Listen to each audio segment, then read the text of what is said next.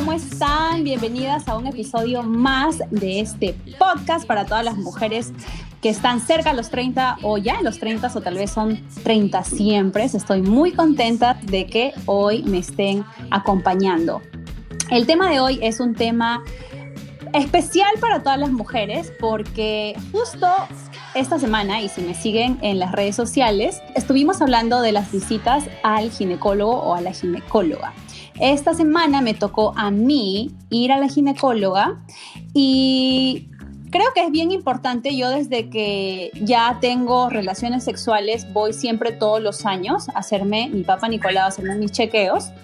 Y siempre me ha gustado ir aquí en Estados Unidos porque tengo una ginecóloga mujer. Pero ¿Por qué empezó la conversación en redes sociales? Fue por mi primera experiencia con el ginecólogo cuando fui, la primera vez en Perú. Fui yo a un ginecólogo que me dejó un poco asustada porque al nunca haber ido, obviamente para mí era difícil dejar que un hombre entrara dentro de mi cuerpo, ¿no? Entonces cuando él me fue a revisar, era un señor mayor, me acuerdo, y cuando él me metió los dedos, literalmente, yo me asusté mucho y lo que tendí a hacer fue alejarme y él me dijo, ay mamita, pero si lo que yo te estoy metiendo aquí es mucho más chiquito de lo que te meten usualmente. Entonces como que me dijo esa cosa y yo así de viejo de mierda. ¿Por qué me estás haciendo esto en este momento que es tan difícil para mí, tan personal para mí como mujer? Así que por eso he decidido hoy invitar a un amigo mío, pero que no solo es mi amigo, sino que también es un ginecólogo y su nombre es Pedro. Pedro, ¿cómo estás? Hola, ¿cómo estás? Bien, Pedro, por favor, quiero que nos hables de un montón de preguntas que tengo para ti, pero antes que todo, que te presentes. ¿Quién eres? ¿Qué haces? ¿Cuántos años tienes? ¿De dónde eres? Soy Pedro Álvarez, soy uh, peruano como tú. Tengo 30 años y soy ginecólogo obstetra de profesión. Eh, soy uh, ginecólogo ahora en el hospital de Yale en Connecticut, en New Haven. Estoy haciendo un fellowship en uroginecología, que es el estudio de desórdenes del piso pélvico o de la urología femenina. Eh, eso es después de haber hecho el, residentado, la residencia en ginecobstetra, claro. obstetricia en, en, Los Ángeles. Uh -huh. Pedro, ¿cómo decidiste ser ginecólogo tú al ser hombre? Es una buena pregunta. En medicina hay muchas opciones para elegir después de hacer la, la escuela de medicina. Eh, yo empecé la, la, escuela de medicina pensando que quería hacer eh, cardiología, me acuerdo, y luego cambié a querer hacer cirugía general. Decidí que me gustaba mucho la cirugía, entonces empecé a buscar campos eh, quirúrgicos como cirugía general, oftalmología, urología, ginecología, etcétera. Y el único campo quirúrgico que también mezclaba cierto tipo de, de cosas eh, más relacionadas a, a, la medicina en general y a la cirugía comparado con los demás era la ginecología. Era muy interesante siempre hacer cirugía en, en mujeres y, y, y, tratar temas tan sensibles como eh, quitarle a una mujer el útero, los ovarios, las trompas de falopio y diferentes cosas. Eh, que se compara con, por ejemplo, quitar un apéndice, ¿verdad? Cuando tú le quitas uh -huh. un apéndice no, no, casi no tiene ningún significado, pero cuando tú haces una operación y le quitas a una mujer, lo, lo que a veces incorrectamente es, es, considerado la feminidad, digamos, lo cual no es cierto, claro. eh, hay, hay, mucho uh -huh. más detrás de eso. Y además Correcto. tienes todo lo, lo, que es obstetricia, eh, bebés, partos, que es ah, muy bonito, muy emocional y muy complejo a veces. Bueno, para darles un poquito más de background a todas ustedes que nos están escuchando, Pedro y yo nos conocimos en la universidad aquí en Estados Unidos. Fuimos a una universidad en Utah, que es un estado aquí en los Estados Unidos bastante conservador. Y bueno, ya luego, después de terminar nuestras carreras, cada uno agarró rumbos diferentes. Él se fue a Chicago, si no me equivoco, y yo me vine para Nueva York. Y es así como este, siguieron, ¿sabes?, nuestras vidas. Pero lo que me gusta eh, de hablar con Pedro es que este es un tema obviamente sensible eh, para mí, pero para muchísimas mujeres, ¿no? Como les comentaba al comienzo, leí muchísimas historias de chicas en sus 30, de chicas en sus 20 en, en, mi red social. Obviamente todo esto es anónimo. Algunas cosas como que daban risa, pero otras cosas en serio me daban estrés, me daba rabia también de escuchar que en Perú todavía hay tanto machismo detrás y por eso creo que pasa que muchas chicas deciden ya no volver a ir otra vez más al ginecólogo. O como también vivimos en una sociedad muy conservadora allá, tal vez no poder tener esa conversación con tu mamá de decirle, oye mamá, ¿sabes qué? Llévame al ginecólogo porque es importante para mí como mujer eh, que me chequee alguien, ya que empecé mi vida sexual o porque tengo tal vez hasta una infección, ni siquiera porque empezaste tu vida sexual, sino porque te sientes que algo está mal ahí. Entonces, Pedro, tengo unas preguntas para ti que surgieron de esta conversación que tuve en redes sociales. Y primero quiero saber, ¿por qué es tan incómodo ir al ginecólogo? Es una buena pregunta, es lamentable que sea una pregunta, creo que es parte del tabú de, del ginecólogo, ¿verdad? no es incómodo ir al oftalmólogo, no es incómodo ir al, otorrino, no es incómodo ir al cardiólogo, pero eh, como sociedad, nosotros que hemos crecido en Perú, tú has hablado de que hemos estado en Utah, eh, trasciende, creo, eh, culturas inclusive conservadoras, inclusive que en Estados Unidos, en ciudades grandes, siempre es incómodo por, por, esta, por el tabú de la sexualidad. Eh, y eh, se entiende de que eh, la visita al ginecólogo para una mujer tal vez como el urólogo para el hombre, pero creo que es más incómodo para la mujer, va desde, desde que uno crece, desde que uno nace, muchas veces las mamás no hablan con las hijas de esto, no hablan del periodo, no hablan del sangrado que van a tener, no hablan de, de relaciones sexuales, de, de intimidad. entonces uno crece con, con esta idea en la cabeza de que todo eso es tabú y a los 16 años, 15 años, 20 años, 25 años me toca ir al ginecólogo y no sé cómo hacerlo, no sé, cómo, no sé quién es un ginecólogo, no sé qué hace un ginecólogo, he escuchado al ginecólogo y todo lo que sé es lo que me enseñó una película en la que eh, la, la, chica va al ginecólogo y tiene una experiencia horrible y tú lo que has contado también horrible. O sea, eh, lamentablemente hay un montón de tabú al respecto y creo que eso perpetúa. Las personas suelen ir al ginecólogo muchas veces por primera vez con mucha incomodidad eh, y preguntabas por, qué ginecología, eh, todo ese aspecto diferente que tiene la ginecología con, con, el resto de la medicina creo que me atrajo la profesión. Y, cuando contabas lo que te hizo este doctor, este pobre hombre, eh, el dolor que, me da escucharlo, porque imagínate, si eso te pasó a ti, ¿cuántas veces le habrá pasado a otras personas? Y el daño que hace este señor, este hombre, esta persona a tantas mujeres que, que las trauma de por vida de, ir a un, a un ginecólogo y eso puede tener consecuencias terribles. Sí, mira, y de verdad que yo me acuerdo que en ese momento yo fui y luego fui a otro ginecólogo en Perú y mi experiencia fue completamente diferente. Em, y luego vine aquí a Estados Unidos y fue aún mejor porque como me había quedado traumada de ir con un hombre, dije, nunca más. Yo voy a buscar a una mujer. Así es. Y sí o sí voy a ir con esta ginecóloga porque ya un hombre como que me demostró que no, es un machista y yo no pienso volver a ir nunca más. Y me imagino que también como profesional de la salud, te pasa también que en algún momento tú te has chocado, o no sé si te has chocado, con esta situación de que alguna mujer no haya querido que tal vez tú lo atiendas porque seas hombre y más bien prefieren a una mujer. Sí, sí, sí, sí me ha pasado y de hecho, eh, y lo respeto completamente, yo, o sea, lo entiendo completamente, lo respeto completamente y como, como doctor tengo que entenderlo, ¿verdad? Al final del día lo que uno quiere como médico es que sus pacientes estén cómodas con uno o con quien sea que ellas estén cómodas para que ellas puedan tener la continuidad de, cuidado que necesitan. Eh, de poco o nada me sirve que una paciente me venga a ver si es que no, no me quiere ver, porque no va a regresar. Y si, es que, si, es que ella tiene que regresar por algún chequeo, por un precáncer o por lo que fuese, eh, ningún favor le hago a la paciente este, dándole una mala impresión y queriendo que regrese. Lo que, lo que uno busca al final es que la paciente esté cómoda con su doctor, hombre o mujer.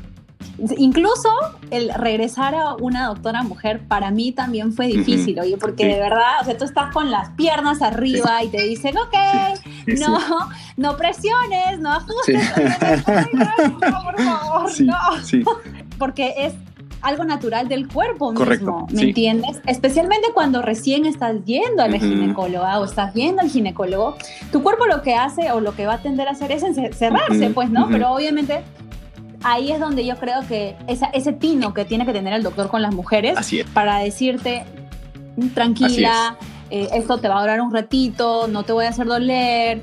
Em, y también siento que hay muchos buenos doctores como, como tú o como mi ginecóloga, la que ahora yo adoro ir, este, como también hay malos que ni siquiera tienen el tino. Y... Tú tuviste el buen tino, la inteligencia de buscar a otra ginecóloga. Ah, imagínate otra paciente que, que, simplemente dice no quiero y no regresa hasta dentro de 15 años después cuando le ha encontrado algún problema serio que se puede haber prevenido. Sí, pues es importante. Justo yo les comentaba eso a las chicas que me están escuchando y que han estado en, en Instagram eh, interactuando conmigo esta semana, es que no importa, y yo sé que es difícil porque he leído historias fuertes, em, que hayas pasado por una mala experiencia no significa que la siguiente experiencia sea mala. O sea, hay que informarnos un poquito más, tal vez buscar recomendaciones de amiga, de, alguien que ha tenido una buena experiencia con su médico y que esa persona te pueda recomendar para que tú vayas, porque es súper, súper, súper importante, chicas, de verdad, que se hagan sus chequeos anuales. O sea, yo no les puedo comentar qué tan importante es, porque es su salud. Y ustedes son las únicas personas que saben cómo su cuerpo puede reaccionar, ¿verdad? Entonces, si tú misma no te estás chequeando tanto las mamas como el útero, o sea, ¿quién más lo va a hacer por ti? ¿Me entiendes? O sea, lo tienes que hacer tú. Entonces, de verdad que lo digo porque me ha pasado y he estado en sus zapatos y en algún momento se han sentido ultrajadas, y en algún momento se han sentido juzgadas, pero es importante que regresen a, no, a esa, no a esa persona, sino que busquen recomendaciones de otras. Mi segunda pregunta para ti, Pedro, es, ¿cuáles son los tabús sobre las visitas al ginecólogo? En base a tu experiencia. los tabús, creo que empieza con, con eh, mi ginecólogo a ser ginecólogo o ginecóloga. No siempre las pacientes tienen la opción de elegir y, les toca a quien les tocó. Y, y si es que es un mm. ginecólogo y si además es joven, y si además, un montón de, situaciones en las que eh, la paciente puede estar totalmente incómoda y creo que también es responsabilidad en ese momento del doctor de leer la situación y, decirlo y, ofrecer a otro doctor o doctora si es que la paciente está incómoda. No es fácil y tampoco es justo ponerlo todo en la paciente, ¿verdad? La, paciente va al doctor y la paciente no quiere ofender a su doctor, no quiere decir cosas incómodas, entonces eh, eh, creo que la, la responsabilidad es compartida en, que el doctor se dé cuenta que la paciente tal vez diga algo si es que lo quiere decir. Eso estoy diciendo es cierto, o sea, es tu salud, la salud de la paciente y tú eres responsable por tu cuerpo y por tu salud y el ginecólogo, ginecólogo está ahí para ayudarte, para guiarte, pero tú tienes que estar contenta con tu ginecólogo. Entonces, un, tabú creo grande es siempre a un doctor hombre. Y te lo digo eh, con toda sinceridad, ningún médico se va a ofender. Yo no me ofendo cuando la paciente me dice, prefiero una ginecóloga mujer encantadísimo de la vida de conseguirte una, una ginecóloga mujer, porque esto es para ti, no es para mí. Eh, así que no, no, no, tengan vergüenza ni pena de decirle al ginecólogo, discúlpame, yo preferiría una ginecóloga mujer. Muchas veces lo que sucede es que viene primero la enfermera a hablarte. Y a la enfermera tal vez le o enfermero, y le puedes decir a esa persona, yo prefiero una ginecóloga mujer. No tiene nada de malo, ningún problema, no se sientan mal con pedirlo o decirlo. O si no tiene ningún problema con el ginecólogo hombre, está bien también, pero eh, siéntanse cómodas con su doctor. Importante. ¿Sabes qué? Es muy chistoso porque yo estaba leyendo otra vez los comentarios y me decían, mi peor terror es que venga un doctor joven, guapo y yo tampoco, yo no la hago, Alucina. entras tú, brother, y yo, o sea, gracias, doctor, pero a la próxima, no, mentira. no, sería mi peor terror de verdad, alguien que me conozca, hombre, no, no, no, creo que no.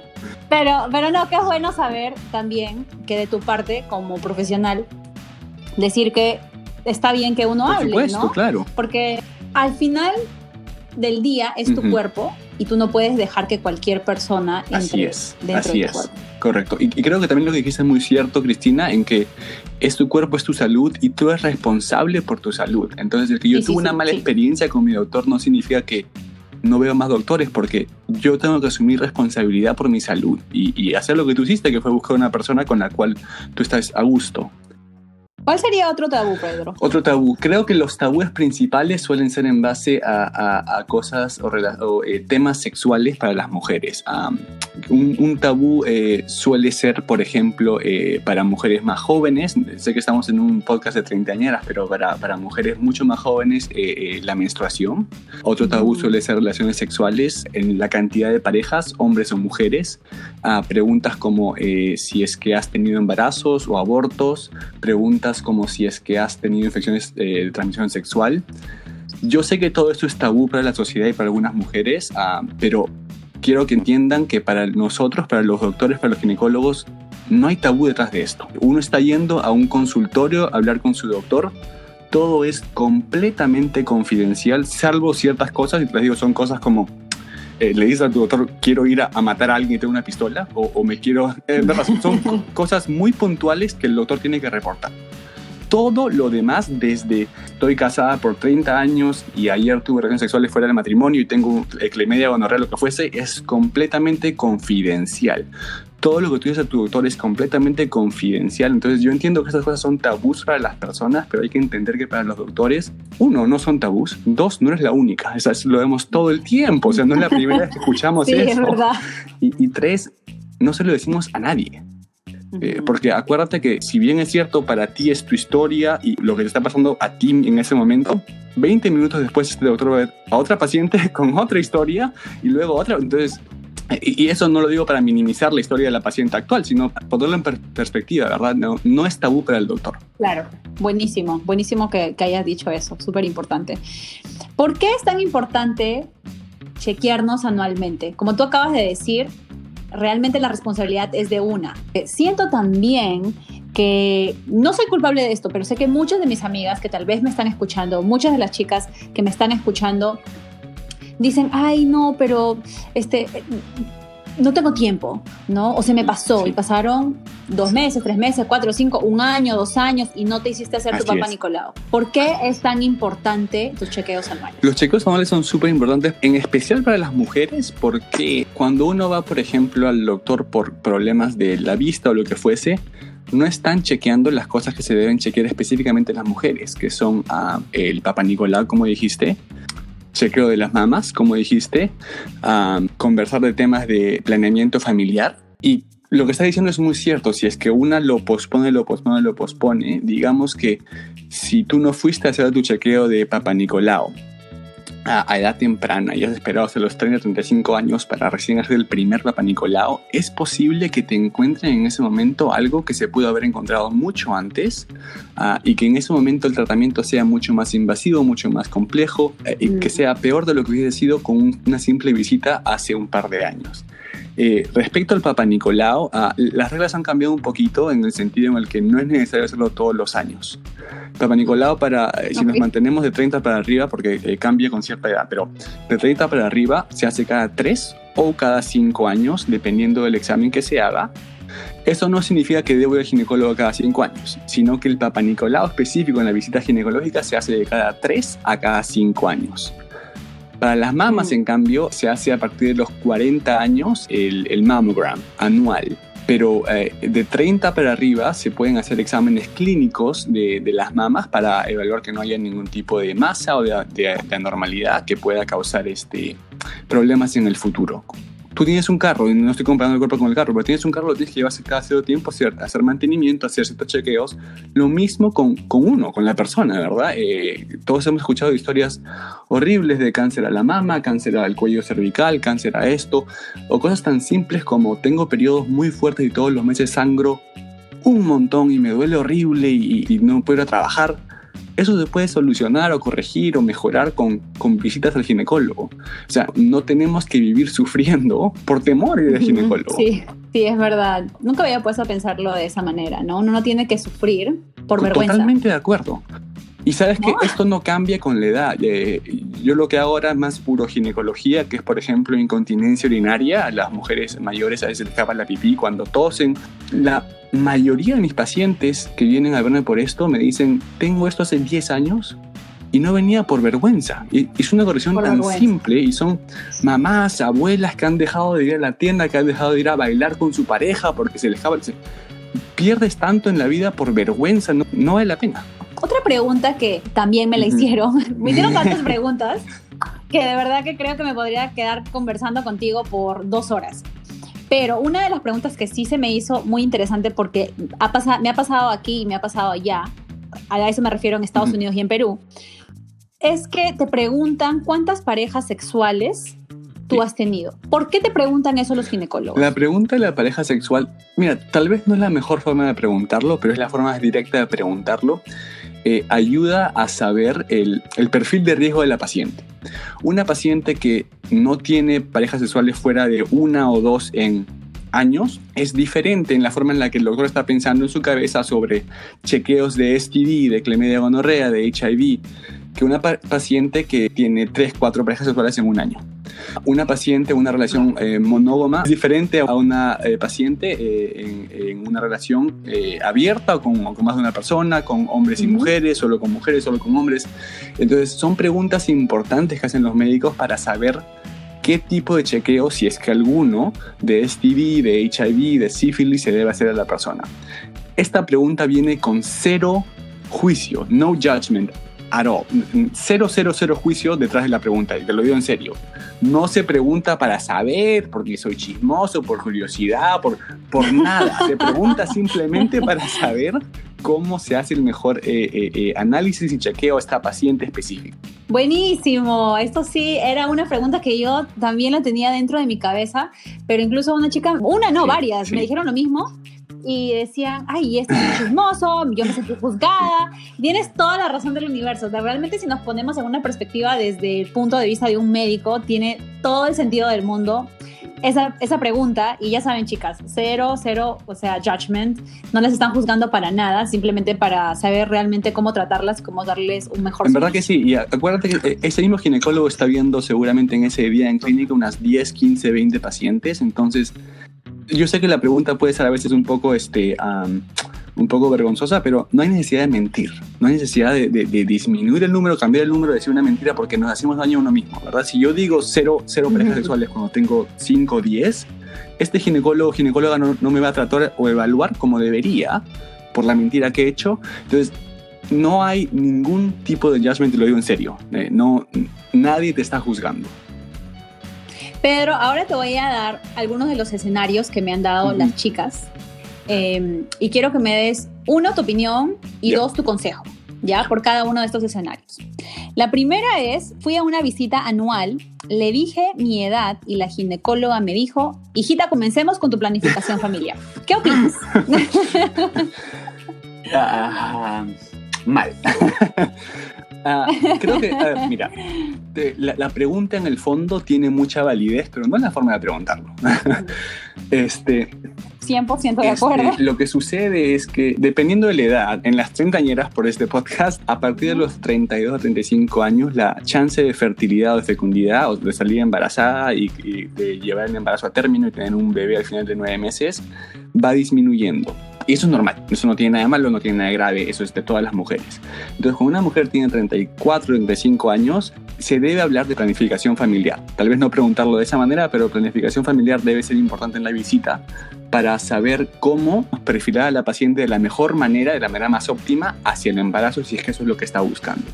Entonces, se debe hablar definitivamente de planificación familiar, sobre todo en pacientes de 30 años o más, pero no de esa manera. Ok, muy bien, aclarado el punto. La siguiente experiencia. Fui a verme al ginecólogo y me tocó un hombre joven y churro y me dijo en mi cita, de hecho tienes varios hombres detrás de ti. ¿Qué opinas de esto? yo me sal, sal yo sí, sí. sal corriendo. un psycho, estás locazo. ¿Qué me voy a dejar que me vea? Oye, me, cuentan esto y yo, yo, yo creo que me están bromeando. No puedo creer que un ginecólogo esté diciendo eso. Es casi como abuso de, de autoridad, abuso de, de, de confianza. Terrible que alguien te diga eso. Incluso tengo otra más que está la misma línea de esta pregunta que me dijo, Después de que me hizo mi cesárea, me dijo que quería estar conmigo o que quería salir. ¿Puedes creerlo? Mira, eh, ¿Qué, debe hacer uno en, esos momentos? Un ginecólogo que hace eso. Hay personas buenas y malas en todo tipo de profesiones, desde doctores hasta ingenieros, de, de, todo tipo, ¿verdad? Entonces, una persona a la que se le permite hacer estas cosas durante años no va a cambiar. Y creo que por respeto propio de la paciente, aunque no es responsabilidad de la paciente reportarlo, y por, por tal vez ayudar a otras pacientes que van a venir después, yo sí creo que este doctor o doctora debe ser reportado. definitivamente. Es terrible que eso, esas cosas sucedan, pero eh, tampoco soy ingenuo, yo sé que suceden y es triste. La siguiente experiencia es, mientras me ponía la bata, mi ginecólogo empezó a criticar mi vida sexual con la enfermera solo porque tuve una infección. A criticar. Es todo lo que te acabo de decir, o sea, se cayó. Eh, no, mal, mal, pésimo. Va en contra de lo que, todo lo que te acabo de decir. Eh, consultorio, hay, no hay ningún tipo de judgment hacia la paciente. Y te lo digo en verdad, eh, y si es que algún ginecólogo te hace sentir mal por tus elecciones personales, sexuales o lo que fuese, no regreses. Búscate otro ginecólogo, reporta a esa persona. ¿no? Si no quieres reportar, está bien. Si quieres reportarlo, repórtalo, por favor. Y si no, simplemente no regreses. No vale la pena. Otro de los escenarios es la primera vez que fui a una ginecóloga, me dijo que parecía que había abortado y me preguntó si estaba segura de que no lo había mm. hecho. ¿En qué, ¿En qué escenario puede haber estado pasando esta chica cuando le preguntaron mm. este tipo de cosas? ¿Crees que fue justa la pregunta o tal vez... Cuando los bebés crecen en el útero o en la matriz y al salir del útero salen por, por el cuello cervical o por la cervix. Cuando una paciente nunca ha tenido embarazos o nunca ha dado luz o nunca ha tenido un aborto, el cuello de la matriz se ve como un puntito, literal es un punto. Cuando esta paciente ha tenido un aborto, ha, dado a luz, ese punto está un poco estrechado y eso simplemente como es. Entonces, yo no sé si es que este ginecólogo vio el cuello de la matriz de esta paciente no de forma de un punto, sino una línea y asumió cosas que tal vez no debió asumir, porque al final todos tenemos diferente anatomía. Yo no sé por qué la pregunta se hizo, si es que era relevante a la, visita clínica o no, pero eh, si la paciente me está diciendo que no lo ha hecho es porque no lo ha hecho. O sea, uno tiene que creerle a la paciente, ¿verdad? Entonces, si es que la paciente me está diciendo que nunca ha abortado, no sé por qué este ginecólogo o ginecóloga seguía preguntando y, claramente fue una pregunta incómoda para la paciente, así que no debió suceder. Pero eh, la única forma en la que yo pienso que este ginecólogo o ginecóloga puede haber pensado eso es porque ha visto un cuello de matriz o, la cervix, este, no como un puntito como se ve en una paciente que nunca ha estado embarazada, sino como una línea un poquito más este, eh, elongada. El siguiente es, fui con mi mamá a la ginecóloga y le tuve que mentir al decirle que no había tenido mm, sexo. Sí. me imagino que es muy común en cualquier sí, ¿sabes qué pasa? Que el problema es que esa pregunta nunca se debió hacer con la mamá en el cuarto. Eh, es normal cuando yo veo a pacientes adolescentes o cuando los ginecólogos o todo tipo de doctores, los pediatras ven a pacientes adolescentes, jóvenes o, van a hablar de temas un poco más personales, es totalmente normal decir a, los padres que por favor salgan del cuarto. Yo lo que digo, por ejemplo, es la siguiente parte de, mi examen la hago siempre únicamente con el paciente, sin los padres al frente. Esto no es diferente a lo que hago siempre. Está bien si pueden salir por unos cinco minutos y yo regresen en cinco minutos. Lo normalizo como diciendo, esto lo hago siempre con todos mis pacientes, esto no es diferente para tu hija. Este, está bien si hablo con tu hija unos minutos eh, sin nadie más en el cuarto. Y 99% de las veces me dicen, sí, no es ningún problema. Y luego explicar a la paciente que todo esto es confidencial, que yo no le voy a decir nada a la mamá o al papá. Entonces creo que la pregunta en ese momento eh, estuvo mal hecha no por hacerla, sino por hacerla junto a los padres. Sí, yo me imagino también, por ejemplo, mi hermana, ella salió embarazada a los 17 años. Hubiera querido que tal vez mi mamá la hubiera llevado antes al ginecólogo o que hubiera conversado con ella de sexo, ¿verdad? Porque vuelvo a lo que comentaba al comienzo del episodio, y es que nosotros nos criamos en una sociedad súper conservadora y también la religión tiene muchísimo que ver, ¿verdad? o sea, eh, muchísimo Que eh, ver. en la selva de Perú, por ejemplo, el embarazo adolescente está cerca del 14%, cuando en el resto del Perú está en cerca del 7%. Y el gobierno se ve muchas veces atado de manos de no poder hacer educación sexual en los colegios como debería. Hace, hace como 5 o 6 años, este, un poquito más tal vez, hice eh, ciertos trabajos de embarazo adolescente en Perú. Me chocó bastante ver la incapacidad del gobierno por cuestiones tal vez ajenas al gobierno. aprendí que había muchas presiones externas al gobierno, inclusive lamentablemente también de la iglesia. No permitían, no querían, no, no, no ayudaban que el gobierno eh, invierta en educación sexual, en, en, métodos anticonceptivos o diferentes cosas para las niñas que necesitaban en los colegios. Y, creo que le hacemos un flaco favor a, a nuestras generaciones de no enseñarle eso, sobre todo en la juventud. Sí, es difícil, ¿no? Especialmente cuando es algo que ya creo que es casi ingenuo a veces pensar de la parte de los padres que tu hija va a llegar virgen al matrimonio o que tu hija se va a mantener virgen hasta después de los 30 años es que no tiene una pareja estable. O sea, no estoy diciendo que sea siempre es el caso, pero existe la posibilidad. Y si existe una posibilidad, yo creo que también debe haber una posibilidad para hablar abiertamente. Es un, yo me imagino, no me imagino como madre hablando de este tipo de cosas con mi hija, pero teniendo la noción que tengo ahora de haber crecido, sabes, en esta década, de haber crecido en el ahora, con tanta tecnología que tenemos, es súper importante realmente que cuando uno se convierta en madre o cuando tus hijas empiecen a ser adolescentes, de tener esa relación de confianza para que ellas te cuenten lo que necesitan, porque es algo para ellas que las va a cuidar. O sea, sí o sí. Y de verdad, a veces las, chicas son tan inocentes que es lo mm. que le pasó a mi hermana. O sea, mm. ella en su mentecita de, adolescente tonta pensó, ay no, voy a, voy a cuidarme con eh, una aplicación eh, del ritmo. Entonces es como que obviamente no es seguro. Y hubiese, y sabes, hubiese sido mejor si tal vez hubiera tenido esa conversación franca con mi mamá. Y esto se hubiera, evitado, pero bueno, ahora ya somos felices igual, ¿sabes? Con mi sobrino y todo, pero a lo que me refiero es que es uno de los ejemplos de... Totalmente de, acuerdo. Y además creo que las familias que terminan diciendo, no, eh, como estoy diciendo, uno es tal vez fuera de lo real, pero si una mamá, un papá, una familia cree, están convencidos de que su hija o su hijo va a ser el único de la, de la promoción o el, uno de los cinco de la promoción que no va a tener relaciones sexuales hasta que se casen, es al final egoísta, porque estás asumiendo y entendiendo de que el resto sí, pero mi hijo o mi hija no, entonces no quiero que me enseñen a nadie en el salón por mi hijita o por mi hijito. Es totalmente fuera de lugar. Es, eh, no sé en qué país o ciudad vives que no te das cuenta de que esa no es tu realidad. Tal vez es la realidad de tu hijito o tu hijita y me parece muy bien, pero estás eh, perjudicando a todos los demás porque no quieres que tu hijo o tu hija lo escuche. Tienes toda la razón y nunca lo había, no, no lo había puesto otra vez en esa perspectiva. Pedro, muchísimas gracias por haberme iluminado acerca de los temas de la ginecología. Un gusto. Un último, un último pedido es, ¿qué aconsejas a las treintañeras en esta mm. década de su vida para, o sea, para tratarse, para cuidarse? que vayan al ginecólogo.